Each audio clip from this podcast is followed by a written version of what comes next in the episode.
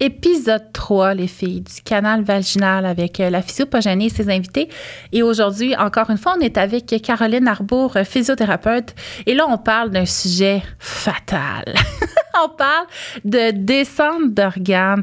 Hey, y a-t-il quelque chose de plus traumatisant que de se faire dire qu'on a ça? En tout cas, c'est ce que j'ai observé chez mes clientes, la peur de ce diagnostic-là. Puis qu'est-ce qu'on peut faire? Je suis prêt avec ça pour toujours? Donc, euh, dans cet épisode-ci, on en discute de long en large des descentes d'organes. On démystifie ça ensemble. Mon Dieu, j'ai de la misère à le dire le mot. Je l'ai eu, hein? Je l'ai eu.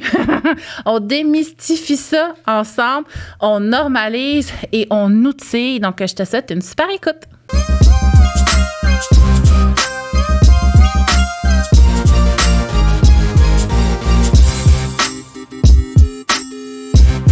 Hey, c'est reparti pour un épisode numéro 3 du canal vaginal. Et je suis encore avec euh, Caroline Arbour, physiothérapeute, qui est venue échanger avec moi euh, sur l'histoire pelvienne euh, d'une membre de ma communauté. Donc ça, je vous invite hein, vraiment à aller partager vos histoires pelviennes. C'est ce qui alimente finalement là, notre podcast. Donc on veut vraiment y aller avec des histoires vécues. On peut pas parler des histoires de nos clientes, hein, c'est vraiment pas éthique. Donc on a besoin de personnes qui ont envie de partager des fois des histoires agréables, des fois des histoires peut-être un peu moins. Et aujourd'hui, écoute, il n'y en a pas de préliminaire. Je te lis l'histoire tout de suite. Es-tu prête? On y va. On y va. C'est qui qui nous parle? Miss Mew. hey, ça, la gang, là, je vous mets au défi, si vous nous écrivez une histoire pelvienne, de nous sortir les noms les plus drôles. Comme là, ça, c'était pas pire, pareil. Ah, c'est le meilleur à date. C'est le meilleur à date. Côté humour, là. OK, fait Miss Mew, dans la compétition des noms, tu gagnes pour l'instant. Fait qu'à suivre, tu sais, dans les prochains épisodes. Fait que Miss Mew, félicitations. Là, son histoire, par contre, est pas drôle. Là, on est plus dans des émotions euh, héritées, déçues, même dégoût. Dégoûté. Hmm, j'ai hâte de lire ça. Ça arrive souvent, ça. Oui, c'est pas drôle. Donc, après mon deuxième accouchement, ça a tout le temps parti de même, nos podcasts ensemble, accouchement, accouchement, accouchement, on dirait que mon urètre ne s'est pas replacé comme il faut. Parfois, on dirait que j'ai une poche qui se forme quand j'urine et ça se vide quand je m'y suis. On sait déjà c'est quoi. Ben, on s'en doute. on, a des hypothèses. On, a, des hypothèses, on peut pas être sûr, mais. Attends, on continue. J'en ai parlé à mon médecin et elle m'a dit que c'était impossible. Donc, je n'ai pas eu de référence en physio ni de support pour comprendre ce qui se passait avec moi. Je me suis abonnée à ton groupe et je prévois suivre tes capsules euh, une à une, le temps d'avoir les moyens de me payer vraiment les services sans assurance, car j'ai besoin d'une référence de mon médecin pour être remboursée par ma compagnie. Bon, ben ça, il y a déjà un gros enjeu. Euh, culturel. Oui, culturel. Euh, effectivement, c'est un cas pelvien hein, qui aurait besoin, euh, qui bénéficierait beaucoup de physiothérapie pelvienne pour euh, se soigner, possiblement même se guérir. Donc, dans les hypothèses, hein, c'est un affaiblissement au niveau du support de notre urètre. Donc, ça va être une descente d'urètre, souvent qu'on va avoir une érythrocèle quand on a ces symptômes-là. fait que finalement, quand notre vessie se vide, l'urine va s'accumuler dans ce petit vallon-là. Puis souvent, c'est plutôt quand on se lève de la toilette que là, le vallon se vide, fait qu'on se ramasse à avoir des gouttes post-mictionnelles qu'on appelle, donc des incontinences suite à avoir été à la toilette. Puis c'est lié là, à cette faiblesse-là au niveau de notre, de notre urètre, puis euh, ben, ça se traite. Oui, effectivement, quand ça c'est présent, ça se traite. Oui. Fait qu'effectivement, c'est un cas, selon moi, qui euh, mériterait d'être évalué en physiothérapie. Médecin de Miss Mew, s'il te plaît. prescription en physiothérapie. C'est déjà tellement cher, ça peut être remboursé. Mon Dieu, que ça vaudrait la peine. Moi, j'ai eu ça, une descente d'urètre. T'as-tu eu ça, toi? Euh, euh, oui, moi, j'ai eu une descente euh, d'organes après mon premier accouchement aussi, ouais. Lequel? Plus paroi postérieure. OK. Fait que plus en arrière. un peu les deux. Non, au début, on dirait, faut, ça fait longtemps, il faut que j'y Ramène-toi. Ouais. Qu'est-ce qui descendait? C'est un peu flou. Ça donne tout le temps un peu l'impression, des fois, que ça descend partout, là. Ouais, tout est euh, lourd. C'est lourd. C'est euh, l'impression que ça ouvre ou que ça descend ou euh, c'est quelque chose, tu sais, c'est un, certain degré d'affaissement des parois vaginales. Ça serait jusqu'à 50% des femmes là, qui expérimenteraient ça. Fait que, tu sais, c'est pas évidemment, loin de moi l'idée de le normaliser, mais de, euh, de comprendre que c'est commun. C'est commun et non banal. et non banal, et il y a des choses à faire ah, avec ça. On n'a pas à juste endurer ça, puis à se dire, ah ben, j'ai accouché, euh, tu sais, puis d'ailleurs, là, Miss Mew, tu sais, accoucher, à mon avis, c'est une raison suffisante pour obtenir une référence en physio ah, si on veut pas aller préciser le pourquoi, si... Euh, euh, mais ça devrait être prescrit d'emblée, comme ben, en France. tout le monde devrait pouvoir y aller de toute façon. Là, peu importe qu'on ait pris le temps d'aller préciser euh, ce qui est trouvé à l'examen vaginal ou pas, c'est sûr que tout le monde peut en bénéficier. Oui. Puis c'est, tu sais, côté, euh, tu sais, on va y aller avec la descente de l'urette, là, parce que c'est quand même impressionnant. Hein. Vu que l'urette est vraiment sur le bord de l'entrée vaginale, euh, souvent les clients qui ont une descente d'urette vont vraiment avoir l'impression que tout le vagin est ressorti. Mais c'est juste parce que l'urette est sur le bord de l'entrée vaginale. Fait que ça paraît souvent plus gros que ce que c'est vraiment. Tu sais, c'est mm-hmm. pas ta vessie qui est rendue là. C'est juste que le bord, il est un petit peu bombé. Fait que c'est pas, euh, c'est pas dramatique. Moi, je l'ai vécu personnellement, une descente d'urette. Puis justement, parce que c'est vraiment sur le bord du vagin, parce que j'ai eu aussi une descente de vessie, une descente de rectum, euh, mais l'urette, quand j'étais assis, je la ressentais, puis ça gossait. Tu sais, quand tu as l'impression d'être assis en dedans de ton vagin, là, ça a comme pas un senti normal. Là. je me sentais vraiment pas bien.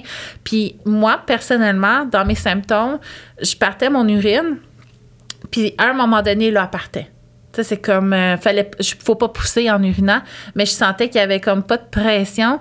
Puis là, d'un coup, ça partait. Euh, puis je me balançais, là, personnellement, sur la toilette pour tout vider. Ça a vraiment été rough. Euh, mon quatrième accouchement, la COVID postnatale, là, ça m'a magané l'entrejambe, ma fille, là. ça m'a magané. personne, là, ouais. Et puis les hémorroïdes aussi, là, je sais qu'elle parle pas de ça, la fille, mais stick, moi, que tousser en postnatal, là, ça m'a sorti ça. Un gros comme un escargot. Fait que même chose. Moi, être assis, je veux dire, euh, c'était des couteaux, là. Euh, mm-hmm. J'étais pas bien. Puis la descente du RET, là, euh, en termes d'exercice, j'ai fait le minimum, moi, en, postnatal pour essayer d'améliorer mon confort. un moment, tu sais, c'était beaucoup, tu sais, plus la journée avançait, pire je me sentais après avoir été constipée, oublie ça, là, c'était le bordel était pogné. Et euh, à un moment donné, je me suis mis à moins sentir en fin de journée. Ça réduisait, tu sais, à force de faire mes exercices. Puis à un moment donné, là, il n'y avait plus de différence dans la journée. Même s'il n'était pas complètement remonté en termes de symptômes, j'étais asymptomatique. C'est souvent ça moi, je trouve que c'est souvent vers là qu'il faut amener la conscience de nos clientes parce que souvent, ils vont. Parce que c'est pas quelque chose, ces symptômes-là de lourdeur, ça va rarement disparaître du jour au lendemain. C'est un travail. Euh, c'est un travail global des pieds à la tête, tu sais, puis, euh, puis, si, puis de respiration, puis de posture, puis de mouvement, puis de mécanique, puis tout ça. Puis souvent, c'est ça, c'est qu'ils vont, ils vont revenir des fois deux, trois, quatre semaines plus tard ou un troisième rendez-vous puis ils vont dire, ben c'est encore là. Sauf que mhm. si on creuse un petit peu l'histoire, ben peut-être qu'à la visite initiale, c'est comme c'était tout le temps là où euh, je me levais le matin, puis euh, où je vais marcher, puis après cinq minutes, je, le mhm. sens déjà. Puis là, finalement, plusieurs semaines ou quelques mois plus tard, c'est, ah, ben tu sais, c'est des fois, c'est en fin de journée. Fait que, oui, c'est encore là, mais si c'est plus tous les jours, si ça apparaît plusieurs heures plus tard ou si ça prend plus d'efforts ou d'activité pour faire apparaître le symptôme, ben, c'est une immense amélioration. Ben ça veut dire qu'il faut continuer dans on est dans la bonne direction puis qu'il faut juste faut juste continuer. Là ça peut euh, c'est une réadaptation. C'est une pas, réadaptation. euh, c'est pas un médicament c'est pas euh, c'est pas c'est pas, une, pas une solution magique. C'est quelque chose qu'on investit puis qui donne des résultats à long terme là, Effectivement. puis j'ai envie de rebondir là-dessus parce que ça, moi, je l'ai vu côté mindset parce qu'on s'entend une réadaptation pelvienne, effectivement, on passe comment ton pied est positionné au sol, comment ton cou est placé dans l'espace, toutes les stratégies posturales, mécaniques, c'est vraiment gros, global, vraiment super passionnant, mais c'est un gros investissement en tout réévaluer ces, euh, ces stratégies-là, mais les optimiser, c'est tout un investissement. Puis moi, côté mindset, ce que j'ai réalisé chez mes clientes, euh, il y avait une grande différence entre celles qui étaient là pour améliorer leur fonction confortable, moi j'appelle ça de même maintenant, versus celle qui était là pour ne plus avoir, mettons, de descente d'organes. Fait que ça, ça l'amène beaucoup de frustration, beaucoup euh, de colère, euh, puis finalement, on est toujours dans le doute, on perd à un moment donné de l'espoir, puis on ne voit plus l'amélioration. Puis l'amélioration, comment qu'elle se note? Elle se note par justement, euh, ça prend plus de temps avant d'avoir des symptômes. Peut-être quand tes symptômes apparaissent sont moins intenses. Fait qu'il y a beaucoup de choses pour quantifier une amélioration fonctionnelle autre que visiblement mon organe est rendu où dans l'espace. Mhm. Fait que ça, moi, je trouve que c'est important. Puis dans les dernières études, j'ai envie de dire deux choses parce que là, je suis en train de me mettre à jour là-dessus, là, sur les descentes d'organes. Et euh, dans une des études que j'ai lues, puis ça, moi, j'y crois vraiment beaucoup parce que c'est le vécu que j'ai eu euh, personnellement dans mes descentes d'organes. Euh, quand on a des routines de soins quotidiennes, puis là, c'est pas, tu sais, une heure là, d'exercice de Kegel. On s'entend, une routine de soins. euh, euh, moi, comment je le vois, c'est que tu un peu d'espace, viens améliorer tes stratégies de posture de mouvement, puis là, tu pars ta journée. Puis à ton insu, dans ton quotidien, ben là, finalement, tu es en train de t'améliorer euh, dans ton activité, tout ça. Fait que c'est un réchauffement, finalement, qu'on fait, en tout cas, euh, comment moi je fonctionne. Et à l'échographie, on observe que les organes continuent leur remontée pendant au moins un an quand on continue ces routines-là de, stimulation de notre corps. Euh, fait que ça, c'est important, je trouve, à mentionner parce que oui, on parle de l'accouchement. Une femme sur deux va avoir des descentes d'organes, mais la vérité, c'est que plus on avance en âge, plus on a de chances aussi d'en avoir. Mhm. Donc, Ouais. c'est pas juste l'accouchement, mais notre âge, notre statut hormonal va avoir un effet aussi au niveau de notre soutien de nos organes. Puis je trouve ça intéressant de se dire, tu sais, comme on se brosse les dents, finalement, si moi, je fais attention à ma région pelvienne, une petite routine de soins tous les jours, euh, je vais guider mon corps dans ces défis au lieu de subir là, euh, les répercussions Exact. De ces défis-là. Puis l'autre stat que j'ai envie de te dire, là, mais j'en parle tout le temps, fait que si tu me suis ces réseaux, tu l'as peut-être lu 75 fois, mais ça, j'ai été super surpris. C'est euh, une étude qui essayait de voir c'était quand nos organes étaient au plus bas pendant une grossesse. Est-ce que c'était en début de grossesse, en fin de grossesse, immédiatement suite à l'accouchement ou trois mois plus tard? Mais par tard, c'était trois mois plus tard. Ça Fait m'étonne pas. Je la connaissais pas, cette euh, statistique-là, mais ça m'étonne pas du tout, du tout, du tout. Moi, je trouve que ça correspond à ce que je vois en clinique. C'est, c'est pas tout. C'est sûr que ça arrive, là, des, des demandes de consultation pour dire ah, tout de suite après la naissance, je ressentais ce genre de choses-là. Euh, mais ça peut arriver euh, trois mois, six mois, ça peut arriver dix ans plus tard. Ça peut arriver suite à toutes sortes d'affaires qui sont pas nécessairement une grossesse ou un, ou un accouchement. Puis, ce que je trouve avec, ça, avec le temps puis avec la pratique, parce que ne veut pas, on comprend de plus en plus d'affaires. Euh, mais c'est que, comme tu, pour revenir à ce que tu disais plus tôt, là, rechercher le confort versus plus vouloir avoir mal ou de lourdeur ou peu importe c'est quoi le symptôme, là. Euh, en neurosciences, dans tout, dans tout ce qui est études de douleur chronique, puis je dis douleur, mais c'est ça, là, tu sais, je- j'inclurais la lourdeur là-dedans, là, tout, tout ce qui est comme tout ce qui t'amène de la souffrance finalement, là. Quand ça persiste dans le temps, souvent on devient hyper vigilant par rapport à ça, puis ça nous occupe de plus en plus, puis ça, finalement, ce que ça fait, c'est nourrir le problème, tu sais. Euh, fait que de plutôt rechercher euh, rechercher le confort, comme tu dis, rechercher la fonction euh, en sexualité, rechercher le plaisir plutôt que de fuir la douleur. Tu sais, c'est Mhm. la, la direction qu'on prend, puis notre façon de... no- Notre, la- le rapport à, à l'objectif va influencer le parcours aussi. Fait que, tu sais, d'aller vers quelque chose... euh, identifier ce qu'on veut plutôt qu'identifier ce qu'on veut plus. Oui, Euh, ça, change le mindset. Exact. Ça clarifie beaucoup les objectifs. Ça nous permet après ça, OK, c'est ça l'objectif. Fait que là, là, on peut faire un breakdown si l'objectif est gros. Tu sais, euh, si, euh, si tu as de la lourdeur tout le temps, puis des fuites, euh, dès On que tu prends ton enfant, puis que ton but, c'est de faire de la trampoline, ben c'est sûr qu'il va falloir qu'on mette des petits barreaux à l'échelle. On n'ira pas tout de suite sur une trampoline, mais on va pouvoir y aller un jour. Puis ça, c'est important de le savoir. Tu sais, notre but, c'est pas juste de plus avoir de fuite, c'est d'être capable d'aller sauter, puis d'être confortable, puis d'être bien, puis d'être confiant, puis de... de sans être des grandes sportives, euh, nos enfants, euh, tu sais, si on veut jouer euh, au, au soccer avec eux juste pour le fun, si on veut sauter avec eux, si on veut jouer... On n'a pas besoin d'être des athlètes olympiques pour avoir besoin de nos corps dans la vie de tous les jours, là. Effectivement. Puis, effe- je pense que j'irais vers le mindset, moi. Je pense que j'ai envie qu'on parle de ça parce que ça fait vraiment une différence dans comment on réussit à s'impliquer, euh, puis comment on est satisfaite finalement euh, des résultats. Mm-hmm. Euh, par exemple, tu sais, moi, je suis encore en réadaptation suite à mon quatrième enfant il y a 15 mois. puis je, je, le prends pas comme si c'était lourd ou comme si c'était une tâche de plus dans mon agenda. Je le prends vraiment comme une routine de soins que je prends soin de moi, puis je sens mon énergie, je sens ma confiance s'installer, je sens que je suis plus solide après avoir fait ma routine de soins. Puis je regarde, mon rectum, oui, ça s'est beaucoup amélioré, j'ai plus mes lourdeurs, j'ai plus tout ça, mais il est encore descendu. Puis je pourrais être super insatisfaite de ça, mais je m'en fous vraiment beaucoup parce que finalement, ma fonction est en train de revenir. Puis je le sais, moi, que mon rectum va continuer à remonter tranquillement. Mm-hmm. Euh, fait que je suis pas inquiète de tout ça. Mais je pense que ça fait partie, encore une fois, qu'on manque un petit peu d'informations, ce qui amène une grande panique, une grande source de détresse. Euh, on le sait pas, hein, que notre plancher pelvien va changer suite à une grossesse, suite à un accouchement. On ne sait pas que ça peut perdurer dans le temps.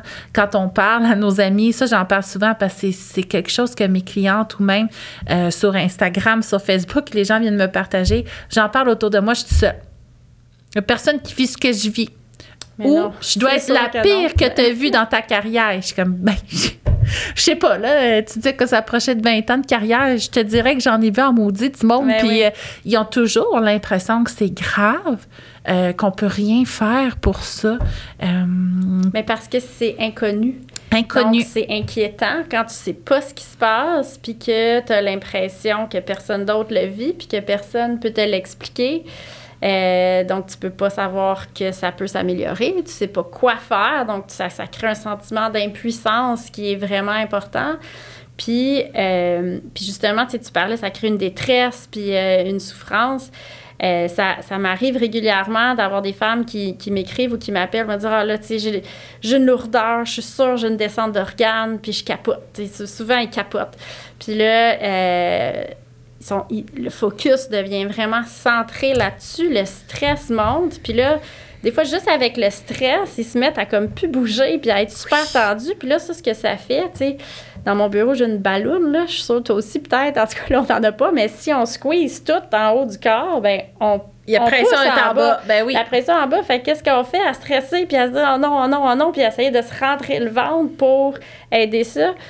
Ben on empire ça. Fait que là, euh, souvent, juste en leur parlant, soit ça, ou sinon, ils vont me dire, ah là, tu sais, j'avais ça, fait que là, j'ai fait 1000 kegels par jour, tu sais. Puis là, ils sont pleins de tension. Ils sont pleins de tension. puis là, toutes ces, ces tensions-là, ça comprime. Puis ça, ça peut mimer facilement un sentiment de lourdeur aussi. Fait que souvent, juste au téléphone, en leur parlant, en leur disant, gars, ce que tu vas faire, premièrement, on va voir, tu sais, quand tu vas venir en clinique, on va t'évaluer.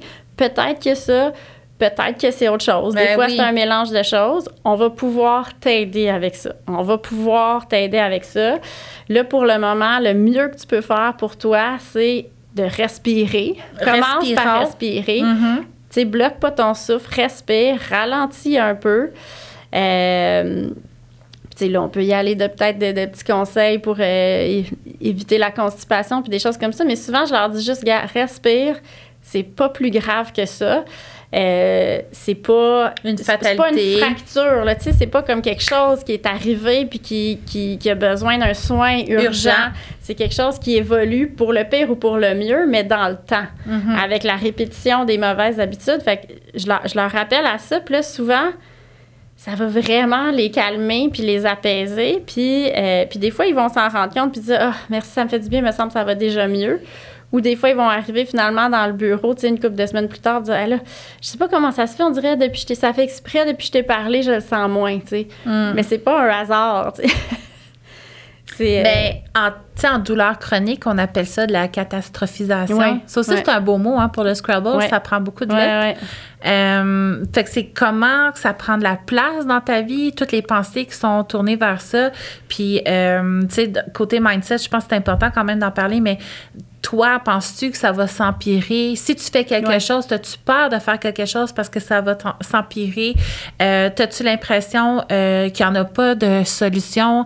Euh, c'est tout ce qui vient dramatiser, finalement, le symptôme va contribuer à l'empirer. Ouais, exact. Euh, c'est de la catastrophisation qu'on appelle. Maintenant, euh, moi, je l'évalue d'emblée, le niveau de catastrophisation de mes clientes. Mhm. Que J'ai vraiment vu une différence dans, premièrement, euh, comment l'investissement personnel dans le processus, jusqu'où elles se rendaient, leur satisfaction, puis leur niveau de qualité de vie après une réadaptation, ça avait un très grand impact. Puis je ne suis pas psychologue.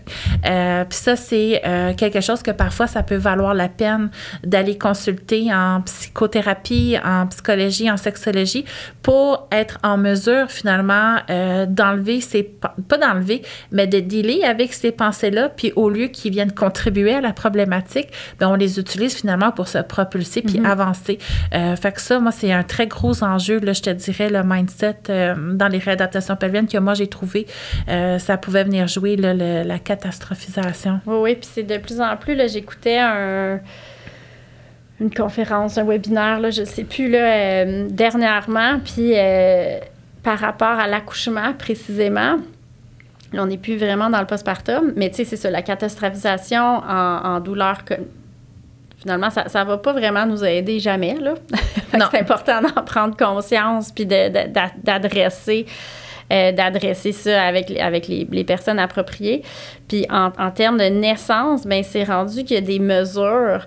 euh, de, de- dans le fond, plus il y a de la, plus, moins on adresse notre peur de l'accouchement, puis la catastrophisation, c'est un long mot, hein? C'est pas juste bon scrabble. Ouais, euh, il est pas Euh, facile, de- il se mélange ce que dans ça la bouche. va être, plus ça va avoir un impact négatif sur notre Mhm. expérience d'accouchement. Fait que, Le déni, finalement, euh, c'est comme nier un peu ces peurs-là au lieu de, de venir les, les, euh, Ben, les questionner? Les nier ou se laisser emporter par elle aussi. Il y, y en a qui, qui. C'est cette part-là, parce qu'elle nourrit, tu sais, c'est des fois c'est difficile de. de- C'est pour ça que ça peut prendre des fois de l'aide, parce que c'est quelque chose qui est nourri de, tellement gros. depuis tellement de, de, de postures. Euh, tu sais, on parle de l'accouchement. Je pense pas qu'il y ait une personne au monde qui a jamais entendu une phrase qui ressemble à Ah, accoucher, c'est la pire douleur de ta vie.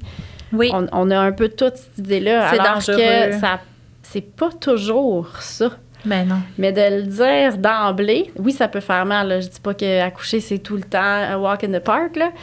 Euh, mais ça va influencer l'expérience. Si, tu sais, puis de, de dire que, par exemple, si, tu sais, je sais pas ce qu'elle se fait dire autour d'elle, euh, cette femme-là, mais de, de, de, de se rendre compte que ben, son médecin, là, qu'est-ce qu'il a dit son médecin? Ben, c'est ça, j'avais envie de Euh, dire. euh, dans le fond, c'est pas parce que c'est que commun. c'était impossible. Était médecin obligée de vivre que avec. C'était impossible. Non, c'est pas vrai que c'est impossible, ça. C'est. C'est dur, ça, là. C'est lourd de conséquences, là. Mais ça, je sais pas d'où elle vient. Parce que comme je te dis, moi, sur les réseaux, il n'y a plus de frontières. Mais j'ai remarqué ça chez les Européennes, euh, les Françaises, euh, comme quoi une descente d'organes, la seule solution, c'était une chirurgie. Chirurgie qui est quand même, hein, quand on est rendu là, c'est parce qu'il y a plus de pour que de risques, mais il y a beaucoup de risques à euh, ces interventions-là.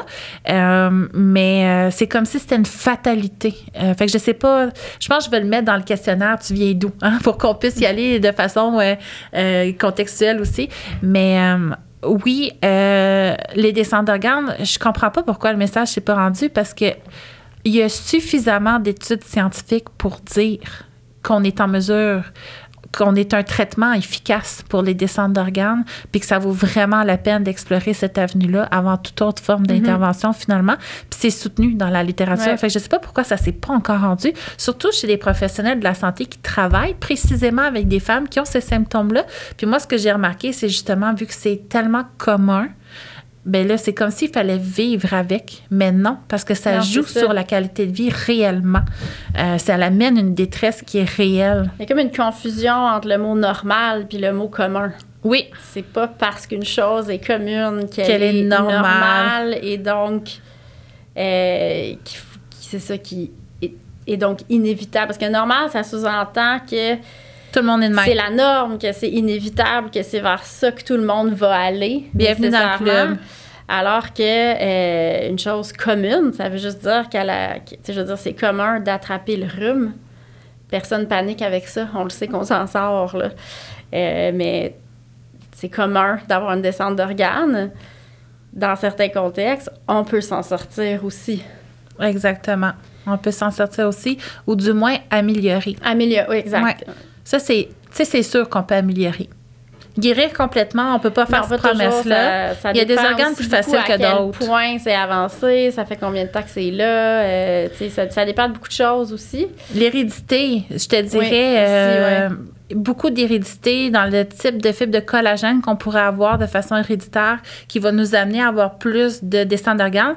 Encore une raison de plus, selon moi, d'apprendre à faire des routines pour se mhm. soigner, prévenir, se soutenir. Des routines pour se soutenir, surtout sachant que notre euh, mère, nos tantes ont eu des descentes d'organes euh, pour euh, soutenir encore une fois notre corps là, dans son quotidien. juste être un petit peu plus en dedans de nous, un peu plus au centre de nous pour favoriser un quotidien plus confortable. Là. Fait que c'est pas une fatalité, puis même si c'en était une, on peut s'outiller pour retrouver du confort. Puis je pense que c'est tout là l'enseignement qu'on devrait, euh, qu'on devrait offrir là, mm-hmm. euh, aux femmes qui viennent d'enfanter, qui ont des symptômes de descente. Là. Oui, puis c'est pas, euh, tu sais, une autre étude là, que j'avais trouvée vraiment intéressante, c'est qu'on commence, puis c'est long à démontrer parce que c'est des choses, tu sais, quand on, quand on commence à, rentrer dans l'idée selon tout, sur laquelle tout est lié,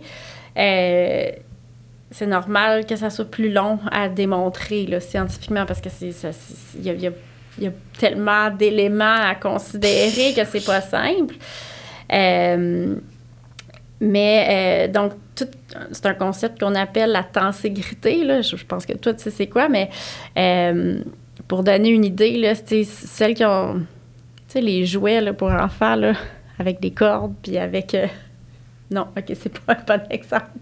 En tout cas, c'est de la façon dont tout est lié justement à travers nos fascias, puis on peut, on peut, bouger quelque chose dans le pied, on peut toucher à quelque chose dans le pied, changer quelque chose là.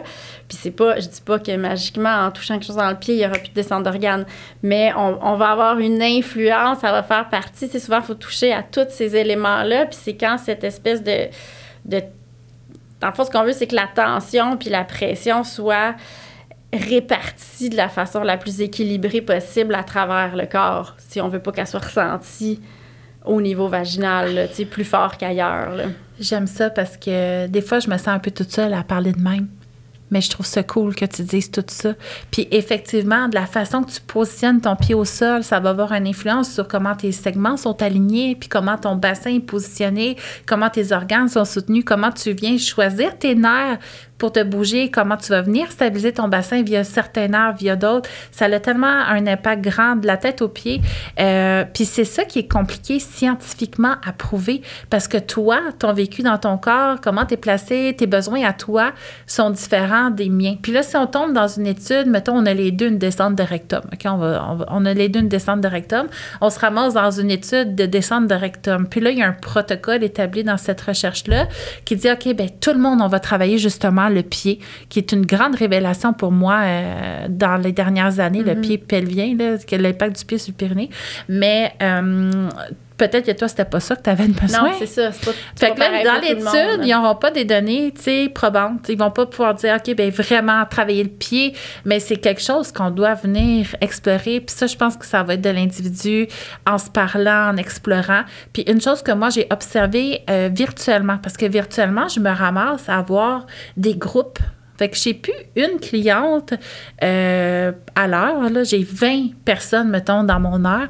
Puis j'ai vu des points communs entre elles selon certains symptômes, puis des personnes qui avaient des symptômes peut-être récalcitrants d'une certaine région du corps avaient des points communs entre elles. Puis effectivement, euh, ce que j'ai remarqué, celles qui ont des béances vaginales, donc vraiment un vagin qui reste ouvert, avaient toutes des grandes tensions de mollets. Puis on avait atteint des plateaux, tu sais, puis en venant, on s'amusait, on explore, on n'a rien à perdre, on va pas se blesser en travaillant nos mollets. Mais en venant travailler le mollet, ça a amélioré leur béance. Fait que ça, j'avais été euh, surpris fait qu'il y a beaucoup de liens encore que scientifiquement, on peut pas le lire dans la littérature, on va l'observer cliniquement. C'est du cas par cas. c'est ça qui est passionnant finalement. Puis c'est passionnant pour nous comme physio parce que personne n'est pareil, mais c'est passionnant aussi comme cliente, hein? découvrir notre corps, comment il fonctionne, comment qui s'emboîte euh, une structure par-dessus l'autre. C'est vraiment c'est un apprentissage, c'est un effort, mais qui vaut tellement le coup parce que c'est nous. Mhm. On l'habite, ce corps-là, on vit dedans, on l'utilise. Je trouve que c'est fascinant de le découvrir puis de se dire, OK, moi, je mets de l'énergie à le découvrir. Puis j'espère en tout cas qu'avec notre podcast, ils vont le découvrir, leur corps. partie, au moins, pour quelques-unes, oui. Oui, à l'audio, hein, parce qu'on s'entend qu'on peut pas faire beaucoup de démonstrations euh, en audio. Mais euh, oui, fait que euh, descendre du raid, possiblement, faut l'évaluer, hein. Oui, oui, c'est ça. On peut pas, euh, on peut pas donner de diagnostic comme ça, là. Euh, mais ça, ça, ça pourrait être ça. C'est une, une des hypothèses. Puis euh, de la façon, là, avec le peu d'informations qu'on a, ça laisse quand même croire qu'on serait en mesure de, de venir en aide à cette personne-là. là. Ouais, fait que là, l'enseignement, finalement, à la base, elle, elle a l'instinct, hein. Je sais que j'ai besoin de physiothérapie. Maintenant, c'est d'avoir la référence pour Mhm. la faire. Fait que là, l'enseignement est au niveau de nos collègues euh, médecins, finalement, euh, qu'on espère que ça va se transmettre, hein, parce qu'on veut tout le bien de nos clientes. Puis c'est soutenu dans la littérature qu'on aide les descentes d'organes, les amis. Comment t'aimerais conclure ça pour notre... euh, C'est qui, déjà? Euh, J'oublie, hein, on parle. C'est Miss- est, oui, c'est Miss C'est. Miss Mew, Ben hein? oui. Euh, ben écoute, je pense que j'aurais le goût de dire, là, euh, comme premier conseil, de ne pas hésiter à aller voir quelqu'un d'autre si elle a besoin de cette prescription-là. Euh, moi, j'en- j'entends vraiment de plus en plus rarement ça. Euh, un, refus là, à référer. Euh, au contraire, je trouve que justement, les médecins sont de plus en plus au courant, de plus en plus ouverts à tout ça. Euh, ils n'ont absolument rien à perdre à référer. à C'est même pas quelqu'un en dangereux. physiothérapie. Donc, euh, tu sais, je pense qu'il faut pas qu'elle hésite. C'est dommage que beaucoup de femmes aient à faire ça, consulter plusieurs personnes avant qu'on les écoute réellement, puis qu'on qu'on- qu'on les guide vers les soins qu'elles pensent qu'elles ont besoin. Souvent, on a, on a raison. C'est vraiment dommage qu'on ait encore à le faire. Mais je l'encouragerais quand même à le Ah, faire. Malheureusement, elle est dans santé. une situation où il faut qu'elle le fasse. Fait que, parce que je pense, je pense, je serais pas étonnée que si elle consulte quelqu'un d'autre, euh, elle va l'obtenir, là, sa, sa prescription. Là. Mm. Ouais, fait que moi, j'y souhaite, hein, cette Ouais, prescription. souhaite, ouais. J'y souhaite de triper euh, à découvrir, hein, finalement, ces, ces mécanismes de pression-là, euh, ces, ces mécanismes de neurologique-là, de posture-là, euh, de triper à découvrir son corps, puis à justement sentir qu'elle est de plus en plus apte à le soutenir. Fait qu'on te souhaite ça, Miss Mew. Bonne démarche. Oui!